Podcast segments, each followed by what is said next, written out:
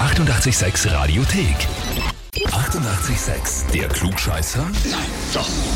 Der Klugscheißer des Tages. Heute geht's einmal ins Burgenland und zwar nach Stadt Schleining zum Christian. Guten Morgen. Hallo, servus. So, wir haben eine Nachricht bekommen von der Anna.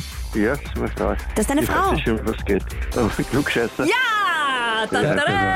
Das ist deine erste richtige Antwort gerade. Aber leider nicht die, um die es geht. Äh, die Anna hat uns nämlich geschrieben, er meint, er weiß immer alles besser und dass er immer recht hat. Ja, das kann schon sein, dass ich das glaube. Ja. Ja? Okay, okay. Klein bisschen Schmähstart vielleicht schon. Magst du dich unserer Frage stellen und das beweisen, dass du alles besser weißt?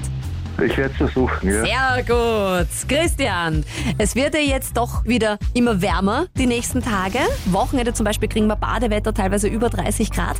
Deswegen dreht sich unsere Frage heute auch ums Schwimmen.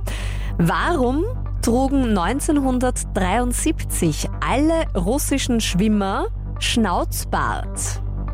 Entweder A. Sie haben gedacht, der Schnauzer teilt das Wasser und dadurch geht das Schwimmen leichter. Oder B. Es war tatsächlich als Rotzbremse gedacht. Oder C. Als Andenken an Stalin. Hm, Ich würde jetzt sagen B. Äh, Die Rotzbremse.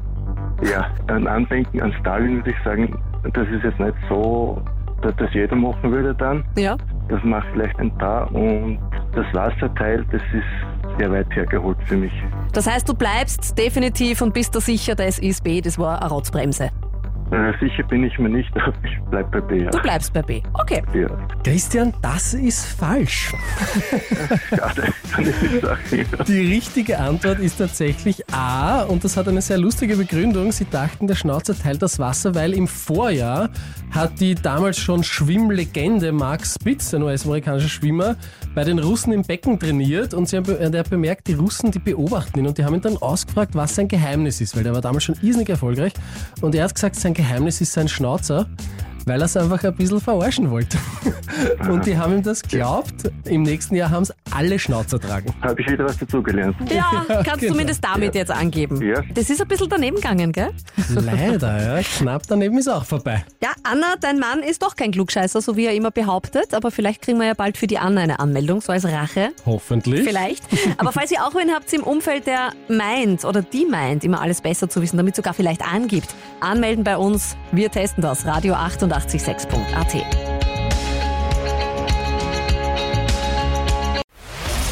Die 88,6 Radiothek. Jederzeit abrufbar auf radio886.at. 88,6. Eighty-eight, sex.